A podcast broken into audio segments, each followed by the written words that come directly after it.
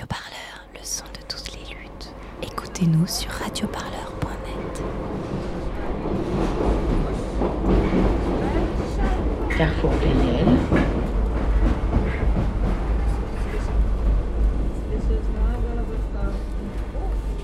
Carrefour Playel,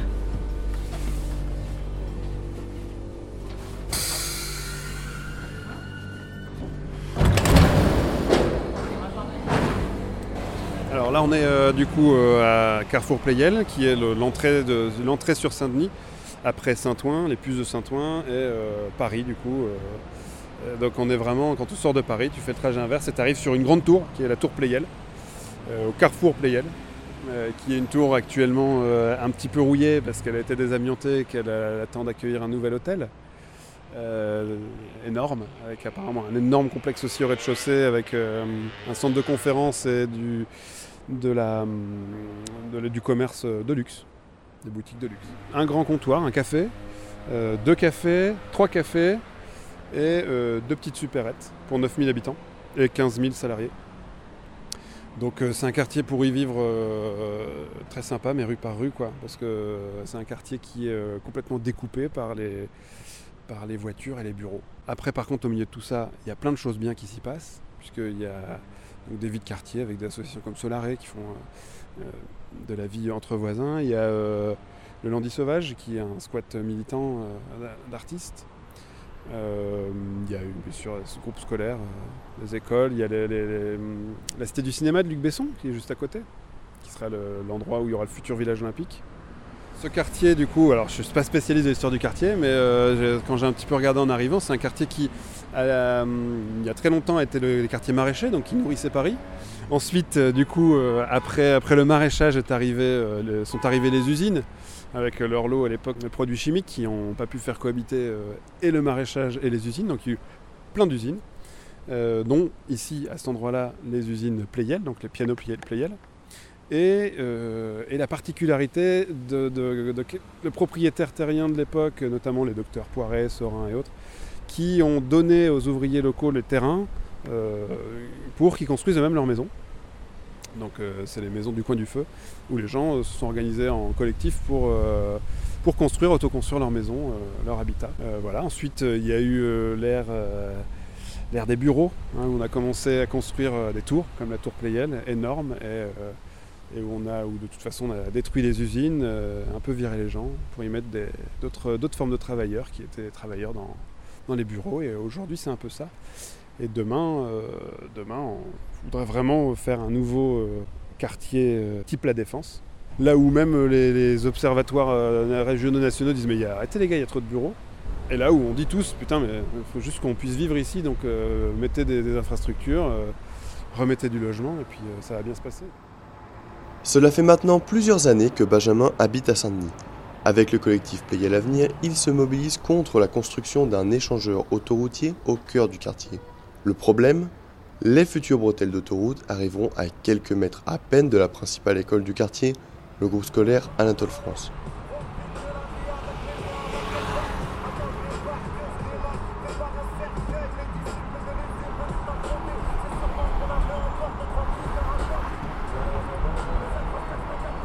Je m'appelle Woody Ramid, donc euh, parent d'élèves élus FCPE pour la deuxième année dans ce groupe scolaire. J'ai deux enfants. Est-ce que tu pourrais me dire comment, euh, si on peut marcher un peu vers euh, l'endroit où se matérialisera l'échangeur, est-ce que tu pourrais m'expliquer un peu à quoi ça va ressembler? Pour, pour résumer la chose, euh, ce groupe scolaire serait dans, au centre d'une sorte de rond-point autoroutier à double sens. Un échangeur complet, c'est quatre bretelles. À Playel, on en aura un à cinq bretelles qui injecteront et qui aspireront des voitures dans l'autoroute par ce rond-point autoroutier. Et qu'est-ce qu'il y a au milieu de ce rond-point? Un groupe scolaire fréquenté au quotidien par 700 gamins âgés de 3 ans à 12 ans. Imaginez juste un gamin qui a 3 ans, vous le mettez dans ce rond-point autoroutier 10 heures d'affilée. Il, il aurait des séquelles, des séquelles à vie. Des séquelles à vie. Vous entendez le bruit hein, qu'il y a derrière, on n'est pas à une heure d'influence. hein. Imaginez euh, quand vous êtes à, un moment d'influence où on aura 5, 5 voies euh, du côté maternel. Je vous laisse pas imaginer le truc. C'est une hécatombe. Dans le quartier, il y a notre petit groupe, le groupe de parents d'élèves, hein, qui, essaie de protéger comme il peut en fait ses enfants. Ensuite, il y a l'association Play l'avenir, enfin le collectif Play l'avenir qui s'est mu en association. Vivre à Playel aujourd'hui. Et on a des riverains qui, euh, qui sont très actifs, qui sont très très actifs euh, sur ce sujet. Euh, on a un peu plus haut, dans la couronne un peu plus haute, le comité de vigilance c'était un comité qui a vu son, sa naissance en 2017. Euh, donc, comme les Jeux Olympiques se feront en grande majorité en Seine-Saint-Denis, Saint-Denis en particulier, parce que les, plus grands sites ils sont ici, et d'autres qui vont se construire ici même, on crée dans ce quartier Playel, on crée euh, ce qu'on appelle le village olympique, là où tous les athlètes vont venir dormir. Le deuxième site qu'on va construire, c'est le cluster des médias là où les journalistes vont dormir. Euh, et donc on a deux sites qui sont diamétralement opposés, donc qu'il fallait relier par quelque chose. Euh, donc on voit bien que ce projet de la dérive, il est fait euh, en grande partie, en tout cas pour relier deux sites. Après on vous dira oui, on supprimera les bretelles de Porte de Paris pour compléter celles de Playel. Mais on complète celles de Playel pour relier deux projets. Et puis pour vendre ce projet, bah, il fallait bien offrir quelque chose à la mairie de Saint-Denis ou à la Seine-Saint-Denis. On retire quelque chose et en le remettant ailleurs. Sauf qu'on le retire quelque part. C'est très bien pour les gens de Porte de Paris et je souhaite vivement et de, tout mon cœur que ces bretelles soient fermées. Euh, sauf qu'on ne, on ne fait pas disparaître un problème en en créant un autre ailleurs. Vous voyez je veux dire ou pas? Donc on balaye un petit peu la circulation chez soi, ou quelque part. Là, il y a beaucoup d'électeurs. Et on la met euh, là où il y a un petit peu moins d'électeurs. Vous voyez, on sacrifie en fait des gens de Playel avec leurs enfants pour le bien-être du département. C'est vrai que ces projets au niveau routier autoroutier, ils sont très très bien pour le maillage transport, le e-commerce, pour l'économie de ce département qui est relativement sinistré. Donc c'est très très important. Mais il y a des gens qui y habitent en fait, c'est très cynique en fait comme vision. Qu'est-ce qu'il y a autour? Est-ce qu'il y a des enfants? On s'en fout. Après, euh, il y aura peut-être un, peu de, un peu de poussière. Hein. Comme disait un, élu euh, de l'île Saint-Denis, quand on fait de la peinture, il faut, on, fait toujours de la poussière. Ah ben, je suis là, le problème c'est que la poussière, qui va la respirer? C'est les gamins.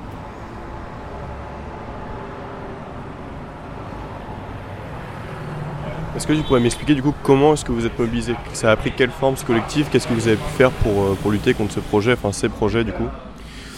En fait, on ça a fonctionné comment? C'est-à-dire qu'on euh, nous a dit ça va bien se passer. Non, non, mais faites-nous confiance, ça va bien se passer. Ne vous inquiétez pas, vous allez y gagner. Et en fait, nous, on n'était vraiment pas d'accord. On n'était pas d'accord d'y gagner spécialement plus que les autres. On n'était pas d'accord par rapport à ce qu'on voyait arriver pour dire que ça pouvait bien se passer. Et euh, on était d'accord pour dire par contre, oui, on était, on était sur un quartier euh, extrêmement pollué avec euh, plein de problématiques, manque d'infrastructures, déséquilibre bureau, habitation, pas de, aucun commerce, plein de choses, des gens livrent à eux-mêmes, hein, plein de choses, et qu'il fallait par contre le rectifier. Donc on s'est dit, on va pas être une force d'opposition, non, on va être une force de proposition. Donc on s'est, on, s'est réunis, on a commencé à regarder, voilà, qu'est-ce qui va, qu'est-ce qui va pas, et en fait, comment on fait pour que ça aille Nous, on est des experts de notre territoire, on sait. On sait exactement ce qui a merdé euh, ces 30 dernières années parce qu'il y a des gens qui habitent là depuis 50 euh, ans, même plus, plusieurs générations. Et il y a, d'autres gens qui viennent d'arriver, qui ont des compétences. Euh, il, y avait, y avait tout ce qu'il fallait sur place pour proposer quelque chose de fonctionnel, pour parler, parler un peu comme ça. Et du coup, y avait, on a pris au sérieux le jeu de la démocratie qui part du principe qu'on se concerte. La concertation, c'est pas ok vous voulez ça, allez vous gratter. La concertation, c'est vous avez proposé ça, on n'est pas d'accord, nous on propose ça. Qu'est-ce qui vous va pas et comment on fait pour que ça marche pour tout le monde? Soit ça passait euh, juste derrière nos, maisons, soit ça et les maisons de, plein d'autres personnes, hein, euh, et ça a bouché tous les boulevards, soit ça passait près d'une école et ça bouchait tous les boulevards. Euh, comme les enfants ne peuvent pas se mobiliser légalement dans une concertation, les habitants se sont mobilisés et donc ils ont dit bon bah alors passons plutôt près de l'école. On leur a dit non, non, ça va pas marcher près de l'école.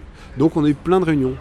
On a, été euh, harcelés de réunions sur le projet d'échangeur, mais surtout Je dis harcelé parce qu'on a dit la même chose dans un projet sur la construction d'un franchissement urbain Playel, on a dit la même chose sur les, voies de circulation du village olympique, on a dit la même chose sur un plan de, création de quartier autour du centre aquatique olympique qui s'appelle la Zaxonnier. On a dit la même chose partout. On a dit en fait, ce que vous proposez, ça va merder. Ça peut pas marcher. Ça pollue, ça bouche, ça, marche pas en fait. Ça construit des bureaux, mais c'est tout ce que ça fait. Et en fait, les bureaux, euh, on n'en peut plus. Il y en a trop sur le secteur. On dit un, 5 salariés pour un habitant. Et il y en a trop tout court, en fait. Euh, donc voilà, les, institutions nous, ont répondu non, non, euh, ça va. Et ils ont sorti un projet bis où ils prenaient en compte quelques,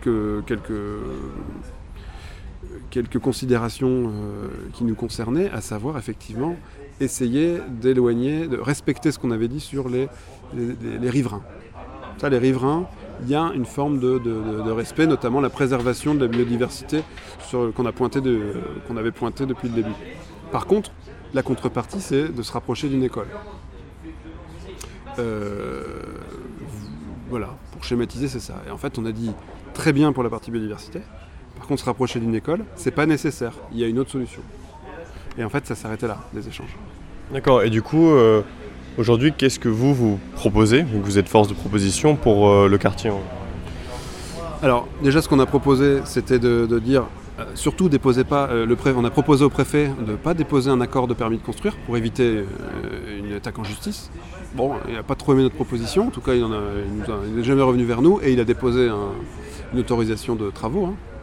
Donc, on a, euh, la première action qu'on a fait, qu'on propose pour notre quartier, c'est de continuer de faire respecter ce qu'on dit en fait. C'est pas possible, personne n'en veut, donc on va pas le faire. Donc on a déposé un recours. Le 5 mai 2020, on a obtenu euh, du juge euh, une suspension de travaux en attendant une décision de fond où le juge dit euh, dis donc, euh, j'ai l'impression qu'il y a un petit défaut dans la concertation et où on n'a pas tout dit aux gens et j'ai l'impression que vous avez sous-estimé les impacts sanitaires du projet. Voilà ce qu'il a dit au préfet. Donc on va suspendre les travaux et puis on va attendre de juger le fond. Donc ça on est quand même pas mal satisfait parce que évidemment que nous on a dit ça. On a dit que on est sur un territoire qui est pollué 20 fois au-dessus des normes OMS, 20 fois, reconnu par des travaux de la mairie de pleine commune, qui l'ont entre les mains depuis 2017. À l'époque on n'a pas voulu nous donner les chiffres, en disant qu'ils n'étaient pas prêts, que c'était des chiffres bruts. Bon, nous on le respirait, donc euh, il suffisait d'essuyer euh, les vitres avec un mouchoir pour voir que c'était un peu plus noir que quand on vit à la campagne. Mais on a dit du coup comment on fait pour, euh, pour faire en sorte que, ça ne, que ces pollutions se régressent sur le quartier. On se met, on met les voies de circulation routière à 100 mètres des lieux de vie, ou sinon, si on ne peut pas le faire, et qu'il faut absolument voies, on les enterre. Voilà, c'est la proposition pour le quartier. Et on a proposé un projet extrêmement détaillé euh, à ce sujet, euh, qui met en compatibilité les différents projets, l'échangeur, mais également le franchissement urbain Playel, qui est en train d'avancer, qui est sous maîtrise d'ouvrage de Plenco, à savoir que c'est, en gros c'est la ville et, euh, et le territoire qui porte ce projet, donc qui a la main dessus. C'est pas euh, quelqu'un d'autre que eux, hein. c'est pas, quelqu'un d'autre que les gens qui nous représentent euh, politiquement qui portent ce projet-là. Euh, donc voilà, on, œuvre aussi là-dedans avec d'autres associations pour dire vous allez modifier les projets parce qu'il suffit de mettre un peu le nez dedans, faire quelques modifications et on a quelque chose de viable pour le quartier. Ce qui était prévu, ce qu'ils ont annoncé sur le projet, c'est vous allez voir, c'est super, les, pollutions vont baisser. Ok.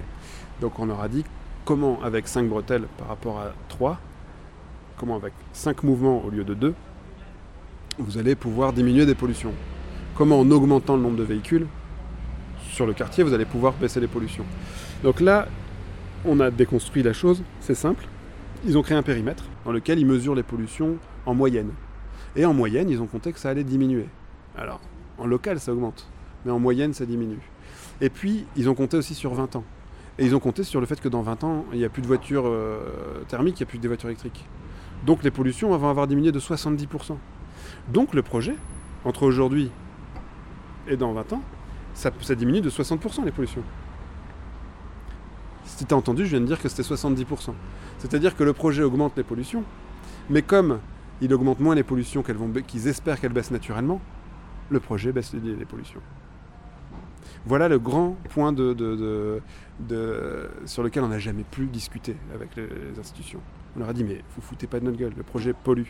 Donc on ne peut pas faire un projet qui pollue. Il faut, il faut trouver un projet qui ne pollue pas. Et voilà pourquoi, voilà ce qu'on vous propose pour que ça ne pollue pas. Et ils disaient mais non mais regardez, regardez les chiffres. Aujourd'hui c'est plus pollué qu'après notre projet. On leur a dit d'accord mais regardez, c'est pas votre projet qui pollue moins, c'est ce que vous espérez de la baisse des pollutions qui fait que ça diminue et votre projet pollue plus que la diminution naturelle. Ça a été, ils ont, ils ont, ils n'ont jamais voulu aller, en tout cas publiquement, plus loin que ce débat. C'est vraiment niveau zéro. C'est tout. Ils ont essayé d'invisibiliser ce qu'on disait en disant mais non mais regardez, en montrant les gros chiffres, les grosses lignes à tout le monde. Et ça a marché, y compris donc, sur, certaines personnes du quartier qui n'avaient pas eu le temps de regarder, mais y compris même sur des- des responsables politiques, qui dans un premier temps ont voté pour le projet, et qui, une fois qu'on disait non, certaines personnes ont quand même compris qu'ils avaient un mandat représentatif, ils étaient quand même là pour représenter des gens, et que ces gens, s'ils se mobilisaient, qu'ils commençaient à se mobiliser de plus en plus, il fallait écouter ce qu'ils disent. Et que quand ils ont regardé dans le détail, ils ont dit oui d'accord.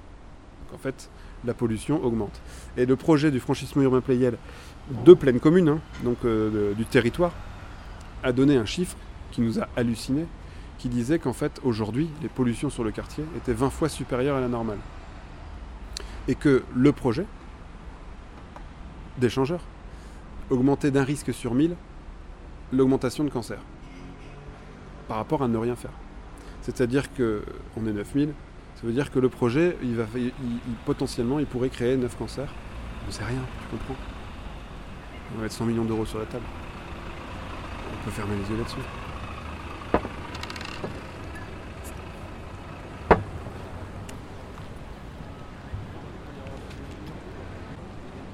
Ça m'entend plus Merci.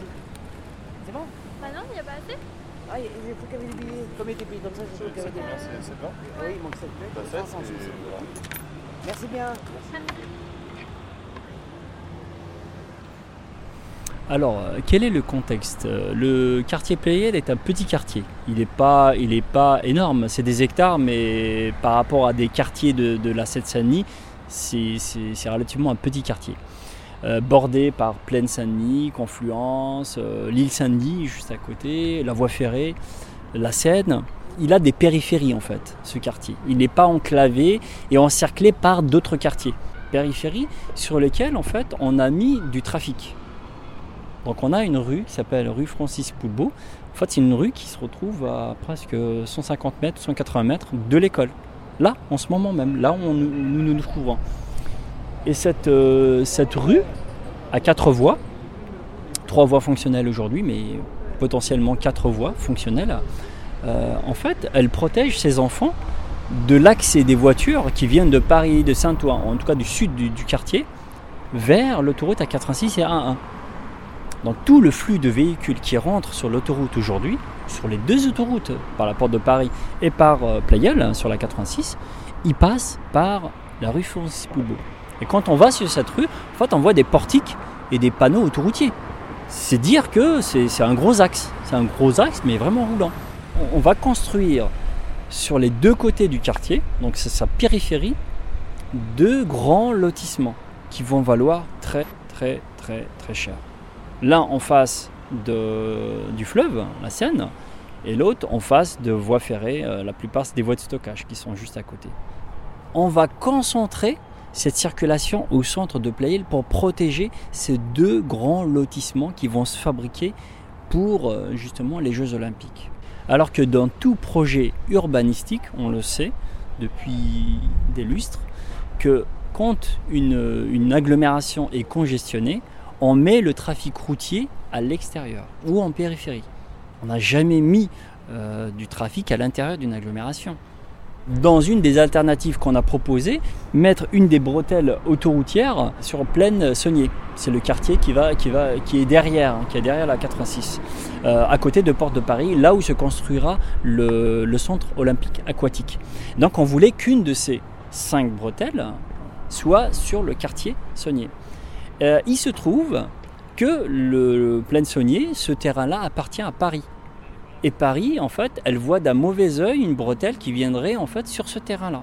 Sachant que c'est juste en périphérie du, de, ce, de ce terrain. hein. Mais juste le fait d'avoir une bretelle qui descendrait sur pleine saunier fera peut-être chuter euh, de quelques points en fait la valeur immobilière de ce qui se fabriqua. Euh, et entendez bien le cynisme de ces gens. On assiste à une, à une sanctuarisation de terrain sous prétexte qu'il y aura de l'habitant qui viendra après. Donc en fait, on sanctuarise un site ou trois sites, donc Plaine-Saunier, les deux périphéries du quartier, là où il y a le village olympique, là où il y a Lumière Pléiel, et on accable les habitants. On accable les habitants et leurs enfants. Leurs enfants en premier, hein, puisque c'est les premiers qui vont trinquer.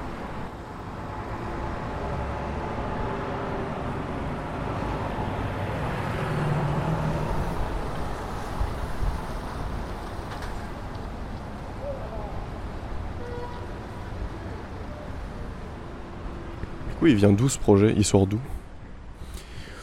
Il sort d'un projet euh, régional de, euh, d'harmonisation des circulations euh, sur les grandes distances qui concerne la 1 et la 86. Comme ils n'ont pas été foutus à la base de faire un projet qui permette aux automobilistes de l'autoroute de- d'aller de la 86 à la 1 en restant sur l'autoroute, ils l'ont fait en passant par la ville, par la ville de Saint-Denis. Une part qui va du porte de Paris, donc d'une partie de Saint-Denis, qui a des bretelles de l'autoroute 1 pour récupérer la 86, via un boulevard qui s'appelle euh, le boulevard Anatole France. Le projet de 2015 est de dire euh, on va faire en sorte qu'à cet endroit-là, on puisse plus circuler euh, entre les deux autoroutes. Bonne chose, on est d'accord, personne ne peut être contre ça. Par contre, bah, ce- cet échange-là, il faut bien qu'il se fasse. Et comme on n'a pas prévu de le construire d'autoroute à autoroute, on va, le faire, on va faire les sorties et les entrées directement sur Playel. Voilà, ça c'était en 2015. C'était enterré. J'imagine qu'il y a des gens qui se sont dit à l'époque que c'était vraiment très très con de retirer une pollution pour la remettre un kilomètre plus loin sur une zone de bureau, d'activité, de logement, de, de- de- de- d'école de 700 enfants. Ça a été mis dans des, placards. Ça a été voté puis mis dans des placards. Et puis il y a eu le projet olympique qui arrivé, euh, avec le village olympique sur Pléiel. Et du coup, les temps de trajet des athlètes, dans le projet olympique, il y avait cet échangeur qui existait en 2015, qui du coup était existant parce que d'un seul coup, ces 100 millions d'euros, on pouvait les mettre sur la table pour un projet olympique. C'était une façon de développer le territoire pour les élus, c'était une façon de faire ce qui était prévu au niveau régional et c'était une façon euh, de diminuer les coûts pour les JO puisque du coup c'était on créait de l'infrastructure sur de l'argent public qui de toute façon c'était déjà prévu. Ça arrangeait tout le monde, sauf les gens qui habitaient là. Il restait plus que dans le projet à faire en sorte qu'on voit pas les gens qui habitaient là. Sauf que les gens habitaient quand même là quoi. Donc quand ils ont ressorti le projet, on savait qu'il existait, on avait déjà dit qu'on était contre, et du coup euh, il était très facile pour nous de, de redire les mêmes choses. Et euh, aujourd'hui, euh, on en est où de tout ça? Alors aujourd'hui, on a une, une victoire euh, pour nous, qui est la suspension des travaux. Donc on a déposé un recours administratif, deux recours, un recours sur le fond, pour juger, le- pour, qu'un juge se positionne sur est-ce que ça pollue plus ou pas, et un recours immédiat pour nous demander de suspendre les travaux, pour qu'on ne puisse pas commencer cette autoroute et faire traîner pendant X années un jugement, et qu'une fois on sera devant le fait accompli, qu'on gagne ou qu'on perde. Eh bien, la partie suspension a, eu un premier jugement qui suspend le projet et qui reconnaît qu'il y a eu un défaut de concertation. Donc c'est une vraie victoire parce que pour la première fois, la justice, enfin pour la première fois on a l'impression d'être entendu quoi.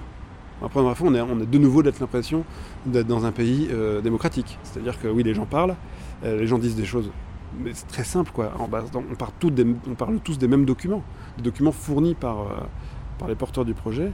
Et en fait quand un juge regarde, il, dit la même chose que nous. Ouf, on n'est pas, pas des neuneux. Et c'est une très belle première victoire, d'autant que, comme notre parole a été validée par un jugement, même s'il peut être attaqué hein, maintenant, il peut être remis en question devant le Conseil d'État, mais ça montre quand même qu'on n'est peut-être pas non plus complètement euh, débile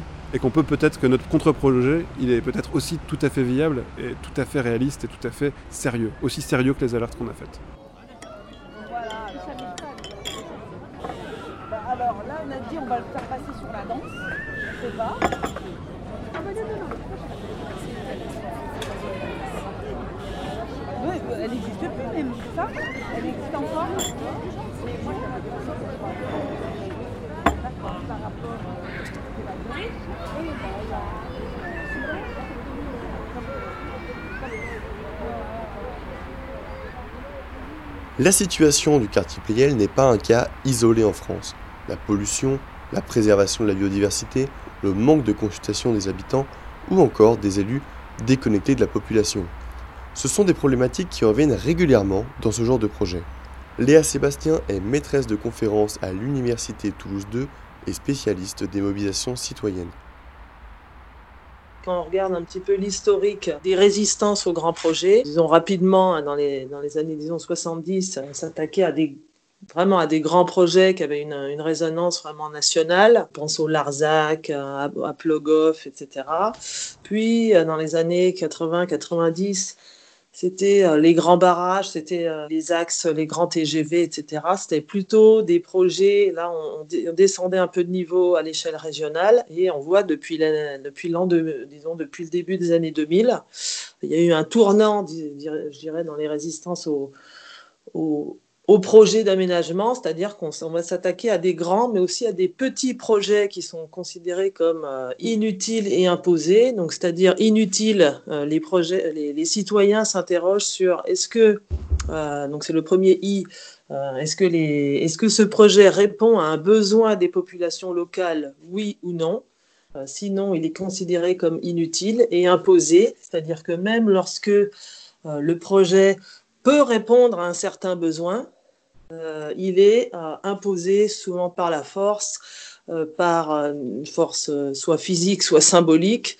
les citoyens ressentent une certaine violence, où ils, voilà, où ils apprennent l'existence du projet par la presse.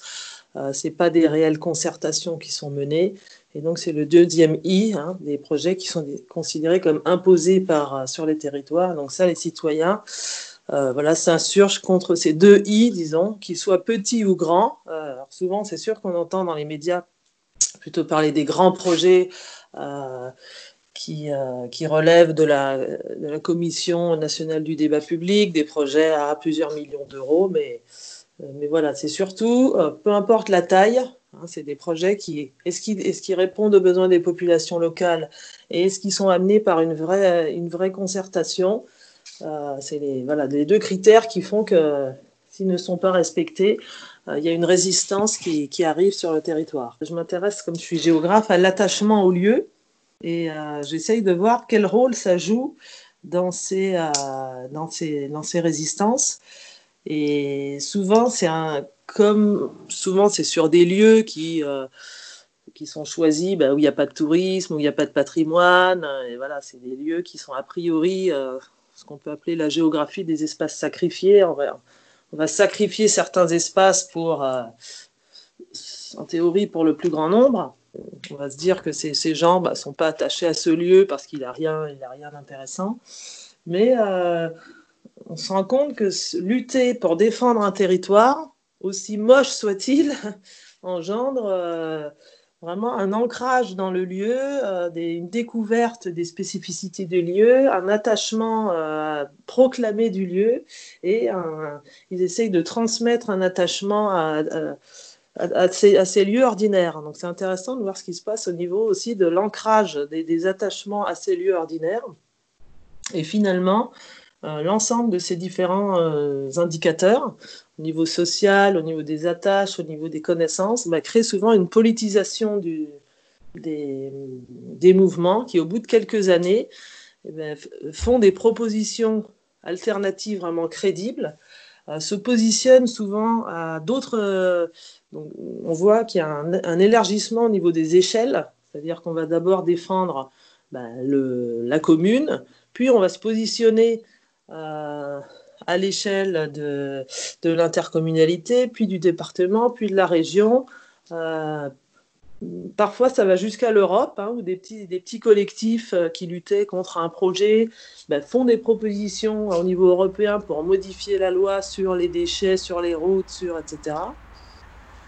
Euh, on voit aussi qu'il y a un élargissement au niveau des thématiques. D'abord, on va travailler ben, sur l'autoroute, sur la décharge, et puis on s'intéresse plus, plus, globalement à d'autres thématiques en lien avec ce, sujet. Et pareil, on va euh, un élargissement des thématiques et les citoyens souvent font des propositions beaucoup plus larges sur d'autres thématiques. Radio Parleur, le Écoutez-nous sur Radio Parleur.